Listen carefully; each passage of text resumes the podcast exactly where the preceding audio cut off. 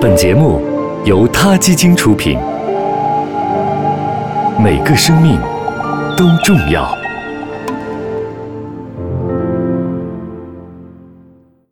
欢迎收听今天的他 Radio，获取每天最新节目推送，请关注他 Radio 微信公众号。不仅有音频文字版，还有更多关于动物的精彩资讯哦。嗨，大家好，我是萌爪医生小亮。让傲娇的猫咪跟缺根筋的狗狗和平共处在一个屋檐下，是一件很有挑战性的工作。如果你打算猫狗同养的话，给你十个建议哦。第一，小狗小猫最有爱，幼年猫狗没有过与异类相处的不快体验，所以如果让它们从小就生活在一起，会更容易相亲相爱的哦。第二，寻找合适的一对儿。如果你已经有了狗狗，在领养猫咪时要重点考虑对狗狗接受度较高的猫咪。如果你已经有了猫咪，那么有些特殊品种的狗狗要慎重选择，比如梗犬、猎犬、牧羊犬就不太适合跟猫咪生活在一起。它们天性喜欢追逐，这八成会让猫咪疯掉吧。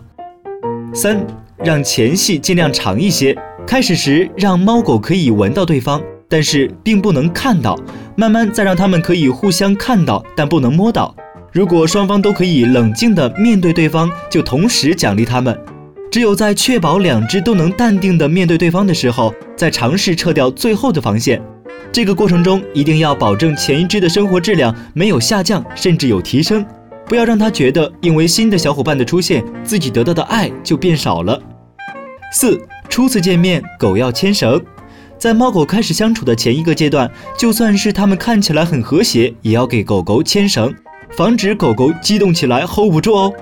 五，给猫咪一个安全港，给猫咪提供一个狗狗够不到的空间，在这个空间里，要给猫咪提供它生活所需要的一切，包括食物和水，以及猫砂盆，以及它最爱的毯子和魔爪板，同时还要给猫咪留出可以逃出狗狗视力范围的逃跑通道。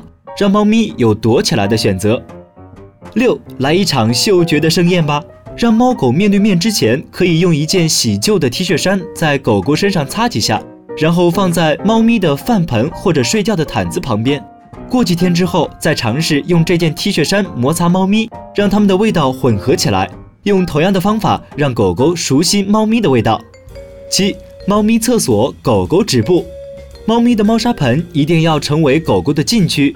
不只是因为狗狗的接触会让猫咪紧张造成乱尿，更因为狗狗还有一个超级恶习吃猫咪的便便，所以把猫砂盆放在狗狗去不到的地方吧，放在只有猫咪能够进入的空间里或者黑暗的房间都是可行的办法哦。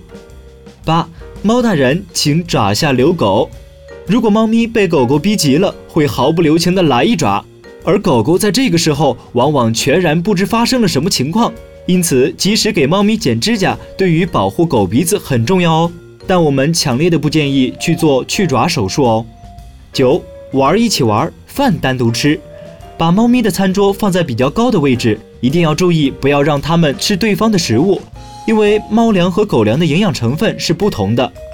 十，相遇天注定，相爱看缘分。猫狗的友谊是强迫不来的，所以主人要创造条件，保证太平。严格对狗狗进行服从训练，同时给猫咪足够的活动空间。你的努力至少会不让它们彼此憎恨。努力加上一点运气，你还是很有可能看到猫狗间纯真的友情的。好了，今天的萌爪医生专栏就到这里了。了解科学养宠知识，给它更好的关爱，请下载萌爪医生 APP。我们下期节目再见。Radio。